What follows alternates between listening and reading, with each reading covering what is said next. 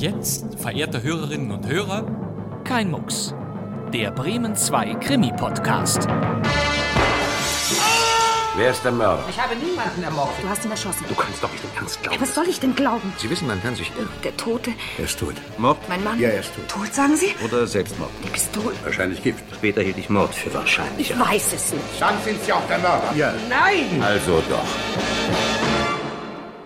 Und damit ganz herzlich willkommen zu diesem neuen Krimi-Podcast Kein Mucks. Schön, dass Sie dabei sind. Ich bin Bastian Pastewka und Sie werden begeistert sein, wenn Sie nostalgische Kriminalstories und Gruselschocker-Atmosphäre mögen. Es geht hier natürlich um Hörspiele, um Kriminalhörspiele, die schon mehrere Jahrzehnte alt sind, aber immer noch oder gerade deshalb interessant. Und diese Radioklassiker kommen tatsächlich allesamt aus den Schallarchiven des besten betagten Senders der Welt, Radio Bremen bringt als Hörspiel der Woche Denn Radio Bremen feiert in diesem Jahr sein 75-jähriges Bestehen. Aus diesem Grund bringen wir hier ab sofort die spannendsten, lustigsten, schaurigsten und auch skurrilsten, knistrigsten Bremer Radiokrimis. Geschichten um kühne Gangster, Stellen Sie da in die Ecke. Lassen Sie den Zimt los in die Ecke. Das genügt. Wo sind die Schecks?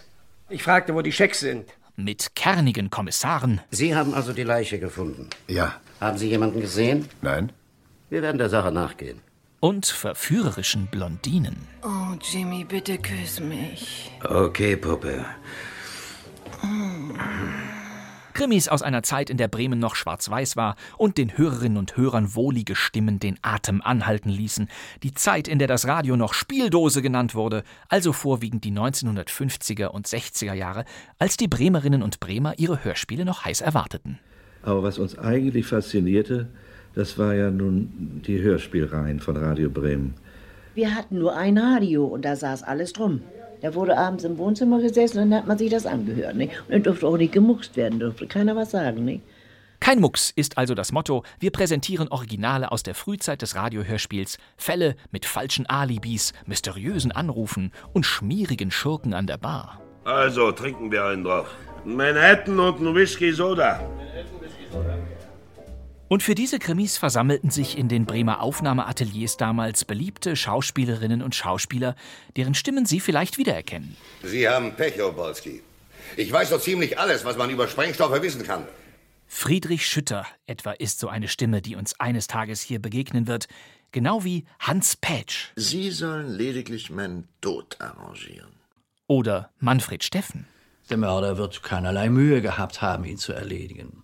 oder Evelyn Hamann. Da muss doch was geschehen. Als anständige Frau kann man sich ja kaum nach draußen blicken lassen. Richtig. Oder Friedrich W. Bauschulte. Machen Sie doch endlich Ihre Aussage, aber lassen Sie uns mit dem Unsinn von der Verwechslung in Ruhe. In unserer Auftaktfolge hören wir gleich keinen geringeren als Günter Strack. Ja, ich habe um 8 einen Termin in Fernhurst. Ein neuer Klient hat sich angemeldet. Vielmehr mein erster. Ich kann es mir nicht leisten, ihn aufsitzen zu lassen. Ein Klient? Günter Strack spielt den verheirateten Anwalt Bartley French, der gerade Teilhaber der Kanzlei Newton Newton geworden ist und der das Süßholzraspeln nicht verlernt hat. Was die wohl vorzufinden hoffte, etwa sie auf meinem Schoß. Doch schon bald wird French in einen dubiosen Fall verwickelt, in einem Reißer aus der goldenen Schatztruhe von Radio Bremen, in dem nichts so ist, wie es scheint, dem Psycho- und Gerichtsdrama in zweiter Instanz von Edna Sherry. Und mit diesem Stück eröffnen wir unseren Krimi-Podcast. In zweiter Instanz wurde Ende 1963 erstmals auf der Radio Bremen Hansawelle gesendet. Und zwar in vier Fortsetzungsfolgen, sozusagen als großer Weihnachtsvierteiler. Wir bringen den Fall natürlich stilecht in der ursprünglichen Originalfassung, also in vier Teilen und damit vier Podcast-Folgen. Viel Vergnügen mit Teil 1.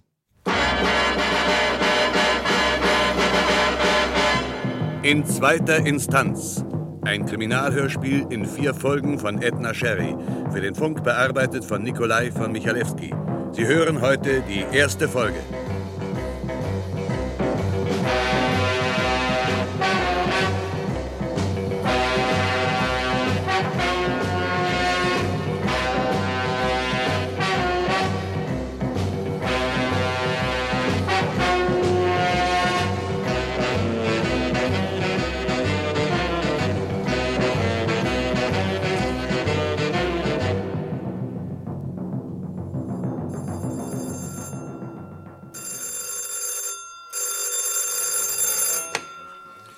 Hallo? Am Apparat. Wie bitte? Ja. Ja, ganz recht. Nein? Nein, Mr. French ist noch nicht da. Er muss jeden Augenblick kommen. Soll er Sie anrufen? Natürlich. Einen Moment, wenn ich bitten darf. Ja, ich höre. Wellen. Würden Sie, würden Sie das bitte buchstabieren? Immerhin ist der Name etwas ungewöhnlich.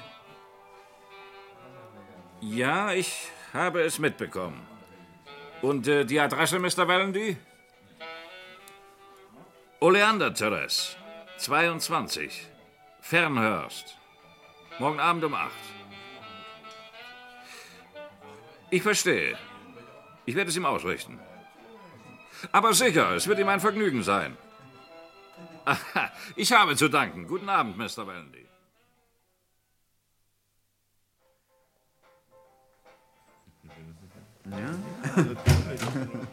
Hallo, Clayton. Hallo, Peck. Hallo, hallo.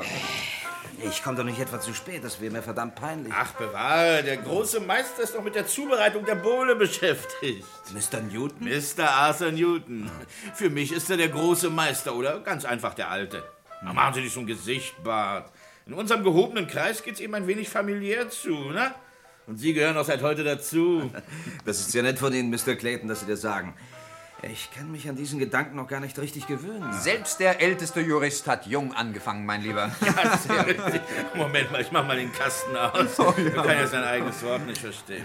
Trotzdem ist es sehr freundlich von Mr. Newton, dass er mich in seine Firma aufgenommen hat. Wenn man wie Sie mit einer Whitelaw verheiratet ist, ist man überall willkommen, mein Junge. Ah, Außerdem geht Ihre Aufnahme in die Firma Newton Newton nicht allein auf Newtons Konto, mein Lieber. Sam Ballard hat ein ganz gehöriges Wort für Sie eingelegt. Na, Clayton und ich mussten ja schließlich auch noch gefragt werden. Ja, richtig. Übrigens, wie geht's Sam Ballard? Ah, als ich ihn zuletzt sah, war er, naja, er, er war ziemlich gefasst, möchte ich sagen. Ah, böse Sache, das. Aber es erspart ihm wenigstens, Newtons feierlichen Schmus heute mit anhören zu müssen. Na, für unseren guten Bart French wird das alles noch wie Musik klingen. Mein Glückwunsch, French. Danke, Mr. Peck. Sie trinken noch einen Whisky mit uns? Eigentlich wollte ich damit warten, bis... Ähm Ach kommen Sie, seien Sie kein Frosch. Wir trinken auf Sam Ballards baldige Genesung. Sie waren doch dabei, als es Ballard erwischte. Damals in Korea. Hat man ihn denn nicht gleich verarztet? Ja, man hat ihn noch am gleichen Tag operiert. Diesen einen Granatsplitter, den muss man wohl übersehen haben. Ah, das erklärt seine dauernden Kopfschmerzen. Eine ziemlich üble Sache, ihn nach so langer Zeit wieder zu operieren, was? Sam sagt, es wäre nur eine Kleinigkeit, aber Sie wissen ja selbst, wie Sam ist. Die Operation ist ernster, als er zugeben will. Übrigens hat er mir aufgetragen, Sie alle noch mal zu grüßen. Danke. Ah, da ist ja unser großer Meister. Die Zeremonie kann beginnen. Hallo, French. Freue mich, Sie zu sehen. Guten Abend, Sir. Aber bitte behalten Sie doch Platz, meine Herren. Wie Sie wissen, sind wir heute, bei mir ganz privat und fernab von aller Juristerei, zusammengekommen, um ein Glas auf das Wohl unseres neuen Partners und Teilhabers Bartley French zu leeren. Hört, hört. Ich muss doch sehr bitten, Mr. Peck. Doch um zur Sache zu kommen. Die Firma Newton Newton, die sich wohl rühmen darf, das repräsentabelste Anwaltsbüro in unserer Stadt zu sein, ist stolz und glücklich, mit dem heutigen Datum den Namen der in ihr zusammengeschlossenen Kompagnons Arthur Newton, das ist meine Wenigkeit, Sam Ballard, Andrew Clayton und Bill Peck, nunmehr auch den Namen Bartley French hinzufügen zu dürfen. Meine Herren, erheben wir unsere Gläser und trinken wir auf das Wohl des Rechtsanwalts und neuen Teilhabers der Firma Newton Newton, Bartley French. Ich möchte meine kleine Ansprache schließen mit den Worten, dass ich diesen Tag noch glücklicher empfunden hätte, wenn unser guter Freund und Kompagnon Sam Ballard mit daran teilgenommen hätte. Leider jedoch dürfte er sich um diese Zeit bereits auf dem Wege nach New York befinden, um dort seine Hirnverletzung auszukurieren. Ich schlage vor, dass wir gemeinsam ein Glas auf seine baldige Genesung und Rückkehr leeren. Und nun, meine Herren, möchte ich, dass Sie sich hier bei mir wie zu Hause fühlen. Zigarette, Bart? Danke, Sir. Noch nicht so schüchtern, mein Junge. Äh, Wollen Sie unserem neuen Teilhaber nichts von seinem ersten Klienten erzählen, Arthur? Ach ja, richtig. Der Anruf. Gut, dass Sie mich daran erinnern, Clayton. Wir haben einen Klienten für Sie, Bart. Tatsächlich? Ja, wahrscheinlich ein alter Sportsfreund von Ihnen. Jedenfalls hat er ausdrücklich nach Ihnen verlangt, sagt Mr. Newton. Er hat mit ihm gesprochen. Das stimmt, von uns anderen wollt ihr nichts wissen. Aber wieso verlangt er ausgerechnet nach mir? Sportskanonen haben ihm überall unbekannte Bewunderer. Sie sind zu bescheiden, mein Lieber. Ja, wenn ich daran denke, wie ich auf meinen ersten Klienten gewartet habe. Und Ihnen wird er gleichsam auf dem Tablett präsentiert. Nicht übel, gar nicht übel für den Anfang. So viel ich den Andeutungen, die mir da am Telefon gemacht wurden, entnehmen konnte, handelt es sich darum, dass Sie ein Testament aufsetzen, Bart. Hier ist die Adresse. Ein Mr. Vallandy in Fernhurst. Ich gratuliere zum ersten Klienten, Bart. Tja, aber ich verstehe gar nicht, warum sich dieser Mr. Vallandy nicht an einen Anwalt in Fernhurst wendet. Um ein Testament aufzusetzen, holt man sich doch keinen Anwalt aus einer anderen Stadt. Mr. Vallandy wird schon seine Gründe haben. Immerhin sind Newton Newton eine Firma, die auch über die Grenzen unserer Stadt hinaus Ansehen genießt. Also, ich an Ihrer Stelle, mein Junge, würde diese Chance wahrnehmen. Ja, natürlich fahre ich nach Fernhurst, Sir. Morgen Abend um acht. Und seien Sie pünktlich, Bart, und kalkulieren Sie die Fahrt ein. Das sind immerhin äh, 20 Meilen. Also dann, auf Barts ersten Klienten. Prost.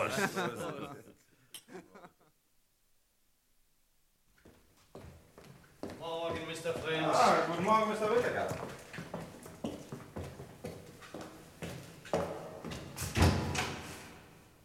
Guten Morgen, Miss Willett. Nun, wo? Warten Sie etwa auf mich? Mr. Newton hat mich beauftragt, Ihnen Ihr neues Büro zu zeigen. Ach so. Hat Newton sonst noch was gesagt, Miss Willett? Mr. Newton. Mr. French. Äh, pardon, Mr. Newton.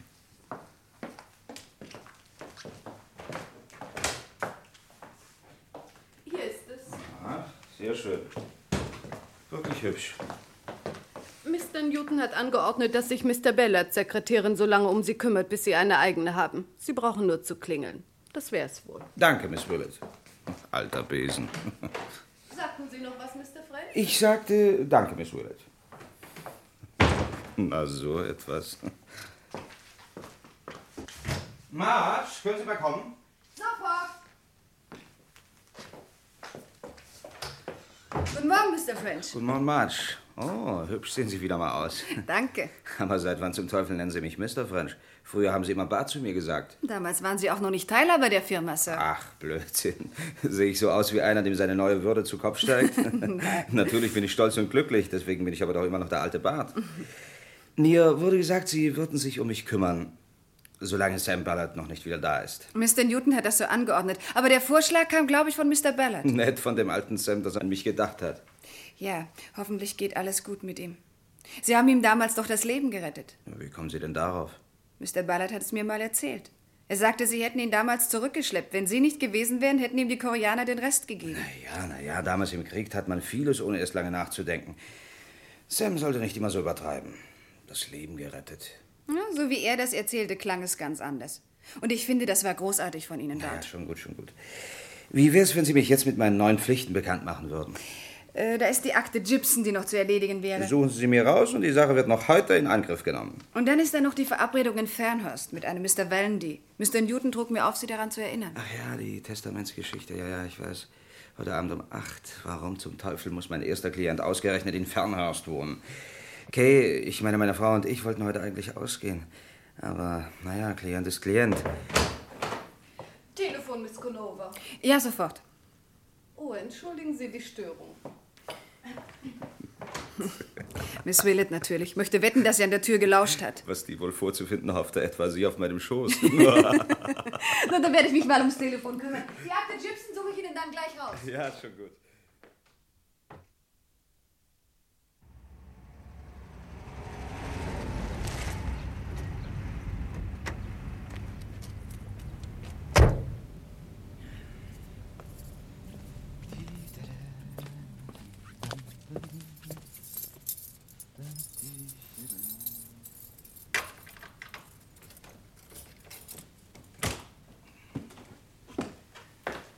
Ich bin's nur, Kay, Liebling. Endlich, Bart. Ich wollte schon eine Vermisstenanzeige aufgeben. Ja, ich habe noch was zu erledigen. Sam Ballard hat noch einige unerledigte Fälle zurückgelassen. Sag mal, hast du dich etwa für mich so hübsch gemacht? Gefällt dir das Kleid? Hinreißend. Bartley. Ja, Liebling. Du hast doch nicht im Ernst vergessen, dass wir heute Abend ausgehen wollen. Du, ich bin schon ganz verrückt danach, mich mit einem Teilhaber von Newton and Newton in der Öffentlichkeit zu zeigen. Ach so, das... Äh, Bartley. Ich fürchte, Liebling, ich muss dich enttäuschen. Habe ich dir doch gleich angesehen, dass was nicht stimmt. Bart, was ist los? Ja, ich habe um acht einen Termin in Fernhurst. Ein neuer Klient hat sich angemeldet. Äh, Vielmehr mein erster. Ich kann es mir nicht leisten, ihn aufsitzen zu lassen. Ein Klient? Mhm. Nicht zufällig eine Klientin, rothaarig und verführerisch? Bitte, wenn dir das lieber wäre, dann... Untersteh dich, du. Im Ernst, Kay. Es tut mir sehr leid. Aber Mr. Newton hatte den Termin bereits vereinbart und so muss ich wohl oder übel hin. Du kannst anrufen und sagen, es sei dir etwas dazwischen gekommen. Sag, deine Frau wäre krank. Bitte, Liebling. Oder dein Auto springt nicht an. Sowas kommt doch vor. Ja, dann würde dieser Mr. Wellendy mir sagen, junger Mann, warum nehmen Sie kein Taxi? Liebling, dieser Mr. Wellendy ist mein erster Klient. Vielleicht ist er ein einflussreicher Mann. Wenn er mit mir zufrieden ist, wird er mich weiterempfehlen. Immerhin müssen wir doch auch an die Zukunft denken. Hast du eine Ahnung, um was es da geht? Ach, irgendeine Testamentsaffäre. Ich hoffe, das wird bald erledigt sein. Sehr begeistert klingt das ja nicht, Mr. Rechtsanwalt. Natürlich freue ich mich über meinen ersten Klienten bloß. Der Zeitpunkt gefällt mir nicht besonders. Aber da es ist, wie es ist, lässt sich eben nichts daran ändern. Komm jetzt und iss. Du bist mir wirklich nicht böse, Kay? Wenn du meinst, nach Fernhurst fahren zu müssen, kann ich ja wohl nicht böse sein. Obwohl ich tausendmal lieber mit dir ausgegangen wäre, als hier einen stinklangweiligen Abend vor dem Fernsehen zu verbringen. Wenn ich früh genug zurückkomme, können wir ja immer noch ausgehen. Je später der Abend, desto schöner die Feste. Dann komm bloß nicht auf die Idee, deswegen zu rasen. So wichtig ist das Ausgehen nun auch wieder nicht. Morgen ist ja schließlich auch noch ein Tag. Ich werde sehen, was sich tun lässt. Vielleicht hat dieser Mr. Wellendy ein Einsehen und macht es kurz. Kennst du ihn überhaupt? Nee, ich habe nie von ihm gehört. Also jetzt hole ich wirklich das Essen rein. Wenn du pünktlich sein willst, müssen wir uns beeilen. Aha.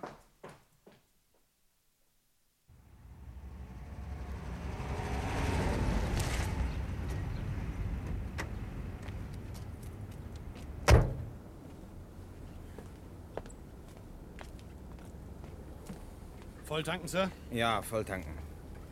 Kann ich bei Ihnen Zigaretten bekommen? Drüben ist ein Automat, Sir. Mhm.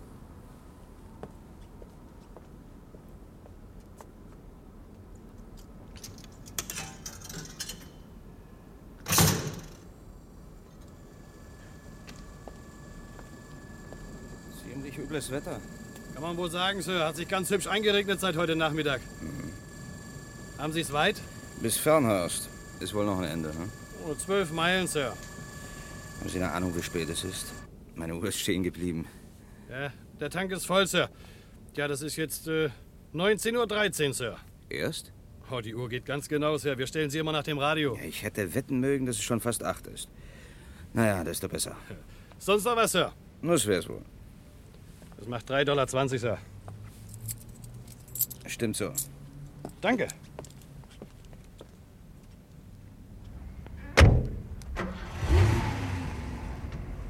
Äh, noch eins. Ja, Sir? Welche Ausfahrt muss ich nehmen, um nach Fernhaus zu kommen? Ausfahrt 46, Sir. Merkwürdig, da lebe ich nun schon seit Jahren hier in der Gegend, bin noch nie in Fernhaus gewesen. Sowas kommt vor, Sir.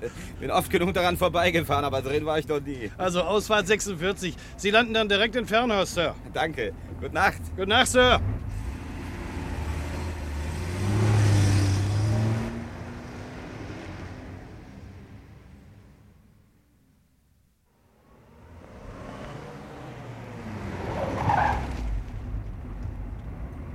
Hey, Sie, hier können Sie nicht halten.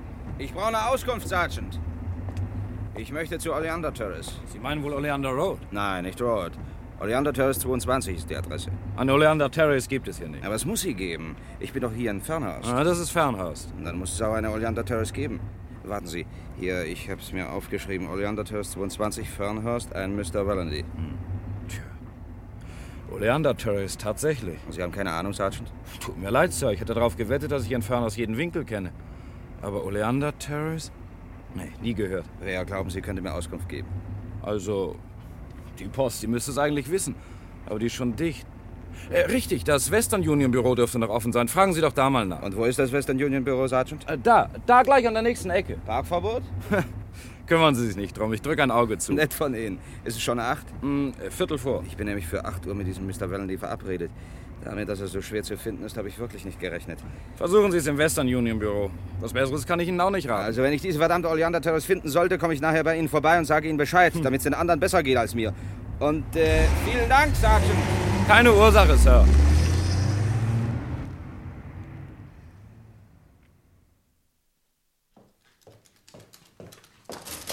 Was kann ich für Sie tun, Sir? Wissen Sie hier in Fernhorst Bescheid? Das kann man wohl sagen. Kennen Sie die Oleander Terrace? Oleander Road, das ist... äh, Nicht Road, Oleander Terrace. Gibt's hier nicht. Aber es muss eine Oleander Terrace geben. Das ist mir neu. Dürfte ich mal um das Telefonbuch bitten? Aber gewiss doch, Sir. Bitte. Danke. Zigarette? Sehr liebenswürdig, Sir, aber ich bin nicht Raucher.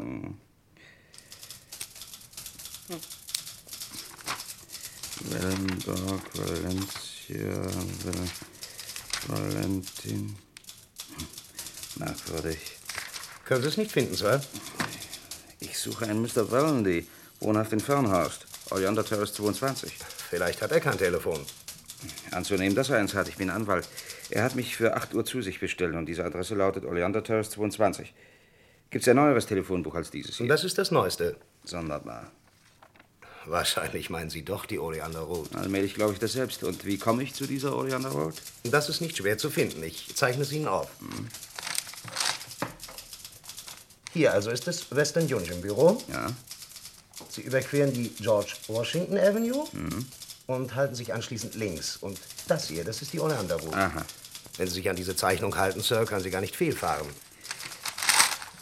Bitte, Sir. Ich danke Ihnen. Äh, Geht die Uhr da richtig? Oh ja, Sir, auf die Minute genau. Fünf vor acht. Und um acht werde ich erwartet. Sie können es gerade noch schaffen, wenn Sie sich beeilen. Also dann äh, vielen Dank für Ihre Mühe.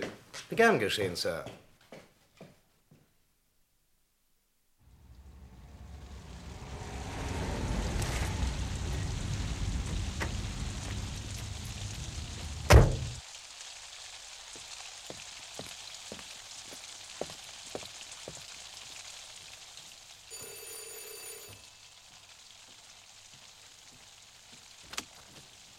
Ja? Mr. Vallendy? Wer? Vallendy. Sind Sie nicht Mr. Vallendy? Tut mir leid, da sind Sie falsch. Hier wohnt keiner, der so heißt. Der Name sagt Ihnen auch nichts. Vallendy. Wellendy? Wellendy? Nie gehört. Da sitze ich ja ganz schön in der Klemme. Sie waren meine letzte Hoffnung. Ich kann Ihnen wohl nicht helfen. Vielleicht doch. Das Ganze klingt ziemlich verrückt, aber es handelt sich kurz um Folgendes. Gestern Abend hat dieser Vallendy angerufen und mich für 8 Uhr zu sich bestellt, eine Testamentsangelegenheit. Ich bin Anwalt. Als Adresse hinterließ er Oleander Terrace 22. Das hier ist Oleander Road. Ja, ich weiß. Aber weil es diese Oleander Terrace offenbar nicht gibt, habe ich es hier versucht. Hätte ja sein können. Tut mir leid, aber hier wohnt kein. Wie war noch der Name? Vallendy. Da sind Sie hier an der falschen Adresse. Oleander Terrace gibt's gar nicht. Sind Sie sicher? Na, glauben Sie mal, ich bin in Fernhurst aufgewachsen. Steht der Kerl denn nicht im Telefonbuch? Eben nicht. Tja, dann weiß ich auch nicht, was ich von der Sache halten soll. Irgendwer muss da versucht haben, sie aufs Kreuz zu legen. Kommt mir vor wie ein Aprilscherz. Sieht fast so aus. Tut mir leid, dass ich Sie behelligt habe. Nicht der Rede wert. Ich wollte, ich könnte Ihnen helfen. Verdammt unangenehm, bei so einem Wetter für nichts und wieder nichts in der Gegend herumzugondeln. Das Beste ist, Sie fahren nach Hause und überlassen diesen mysteriösen Mr. Vallendy sich selbst. Wird mir wohl nichts anderes übrig bleiben. Hm. Ich kann schließlich nicht die ganze Stadt auf den Kopf stellen. Vielleicht wird das für Mr. Vallendy eine Lehre sein, sich in Zukunft präziser auszudrücken. Jedenfalls haben Sie vielen Dank. Oh, keine Ursache. Darf ich Sie vielleicht zu einem Whisky einladen? Sehr liebenswürdig, aber ich möchte mich nicht aufhalten. Ich habe ohnehin genug Zeit mit der ganzen Geschichte verloren. Aber vielen Dank für die Einladung. Tja, tut mir leid, dass ich nicht mehr für Sie tun konnte. Gute Fahrt. Wiedersehen.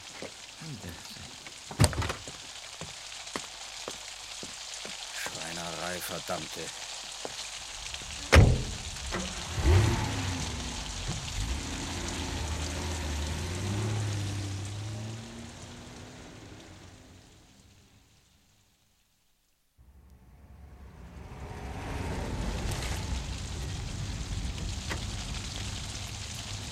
Ja? Sie Oleander Terrace gefunden, Sir? Nicht die Spur davon, Sergeant. Habe ich Ihnen doch gesagt. Haben Sie es wenigstens in der Oleander Road versucht? Habe ich nichts zu machen. Ist mir in gewisser Weise peinlich, wenn das Ganze auf einem Übermittlungsfehler beruht. Der Mann war immerhin mein Klient. Anwalt. Erraten. Na, Mr. Wallenly wird sich wohl nach einem anderen Anwalt umsehen müssen. So rasch übernehme ich seinen Fall nicht wieder. Gute Nacht, Sergeant. Gute Nacht, Sir. Und gute Fahrt.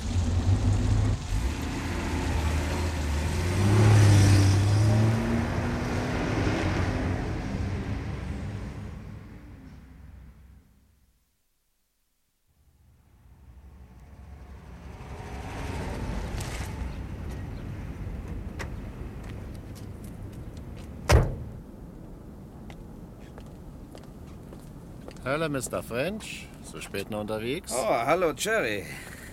Hab Sie eben gar nicht gesehen. Na, wie geht's denn? Ah, wie es einem schon gehen kann bei dem Hundewetter. Kaum zu glauben, dass es aufgehört hat zu regnen. Noch ein bisschen frische Luft schnappen, wie, Jerry? Oder gar noch ausgehen? Ausgehen, da kennen Sie meine Frau schlecht. Die und mich ausgehen lassen? Gerade, dass sie mir erlaubt hat, ein paar Zigaretten zu holen. So ist das mit den Ehen. Der beste Mann wird da zum Schatten seiner selbst. Na, na, na, na, ist doch so, Mr. French. Bei Ihnen vielleicht nicht, aber das ist dann die Ausnahme. Ich kenne genug Männer, die sie in der Ehe ruiniert haben. Ja, Sie sind eben ein alter Pessimist, Jerry. Ich bin nur ehrlich. Na? Der Wagen sieht aus, als hätte er eine ganz ordentliche Reise hinter sich. Ach, bloß so ein blödsinniger Ausflug nach Fernhorst. Sollte da einen Klienten aufsuchen, den es gar nicht gibt. Hat sich wohl einer einen Spaß mit Ihnen erlaubt, Mr. French? Ja, sieht fast so aus. Man sollte das nicht für möglich halten. Die Welt steckt doch voller Witzbolde. Nichts gegen Witzbolde, aber wenn ich diesen einen erwische, der mir den ganzen Abend versaut hat, dann hat er nichts mehr zu lachen. Auch Spaß hat schließlich seine Grenzen. Haben Sie schon eine Ahnung, wer dahinter steckt? Ah, wahrscheinlich ist das einer von der Sorte, die den Leuten die Stühle unterm Hintern wegzieht. Oder ihnen Wasser in die Hüte gießt. Na schön, ich bin ihm auf den Leim gegangen. Aber der Tag wird kommen, an dem ich lache. Sie sind ja ganz hübsch auf Touren. Wären Sie an meiner Stelle auch. Okay, und ich wollten heute Abend ausgehen. Übrigens, wie geht's denn Ihrer Frau, Jerry? Hab sie lange nicht mehr gesehen. Lil? Oh, der geht's immer gut. Jedenfalls, solange es was im Fernsehen gibt. ja, übrigens, Mr. French, äh, haben Sie nicht vielleicht ein bisschen Isolierband für mich? Das Kabel von unserem Flimmerkasten hat einen Wackelkontakt direkt am Stecker. Ich schätze, Lil hat mal wieder zu energisch mit dem Besen rumgefuhrwerkt. Bei der geringsten Erschütterung ist das Bild weg. Und Lil macht mir die Hölle heiß, wenn der Kasten nicht bald in Ordnung kommt. Naja, eine Rolle Isolierband habe ich bestimmt. Oh, das ist nur für heute Abend. Morgen lasse ich den Elektriker kommen. Aber Lil macht mich kalt, wenn sie diesen Gaucho Marx nicht sehen kann. Sie wissen doch, wer das ist? Keine Ahnung. Es kann aber eine Weile dauern, bis ich das Zeug gefunden habe. Kommen Sie mit, Jerry.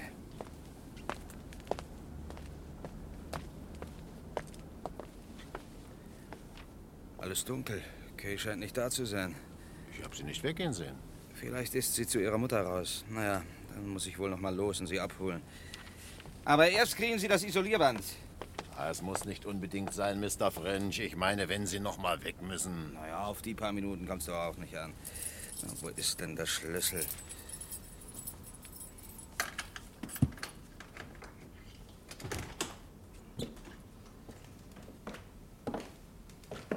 Kommen Sie schon, Jerry. Kay? Kay, ich bin's. Scheint nicht da zu sein. Wirklich, Mr. French, ich kann auch draußen warten. Kay, Kay sieht es bestimmt nicht gern, wenn ich hier den ganzen Schmutz in die Diele stelle. Nun machen Sie aber mal einen Punkt, Jerry. Schließlich sind wir doch Nachbarn. Moment, ich mach gleich mal das Licht an. Kommen Sie, Jerry. Großer Gott. Was ist denn, Jerry? Kay. Mein Gott, Kay! Kay. Kay, Liebling. Ja, hörst du mich denn nicht? Kay, ich bin's doch. Kay, so antworte doch. Kay! Sie kann nicht mehr antworten, Mr. French. Sie ist tot. Tot? Kay ist tot. Kay. Kay!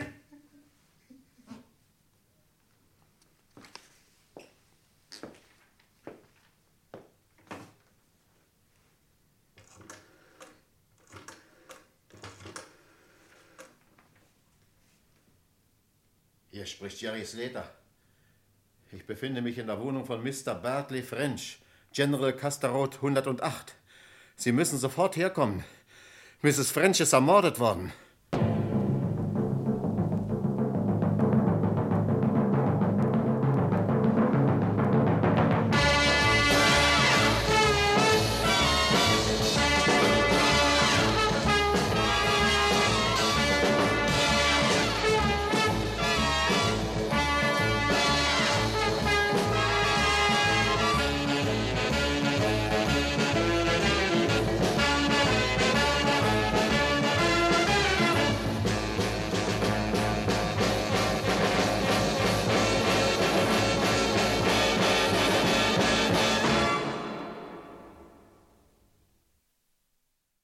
Ja, und weil wir Cliffhanger so lieben, war dies erst der erste von vier Teilen des Kriminalhörspiels in zweiter Instanz von Edna Sherry in der Bearbeitung von Nikolai von Michalewski.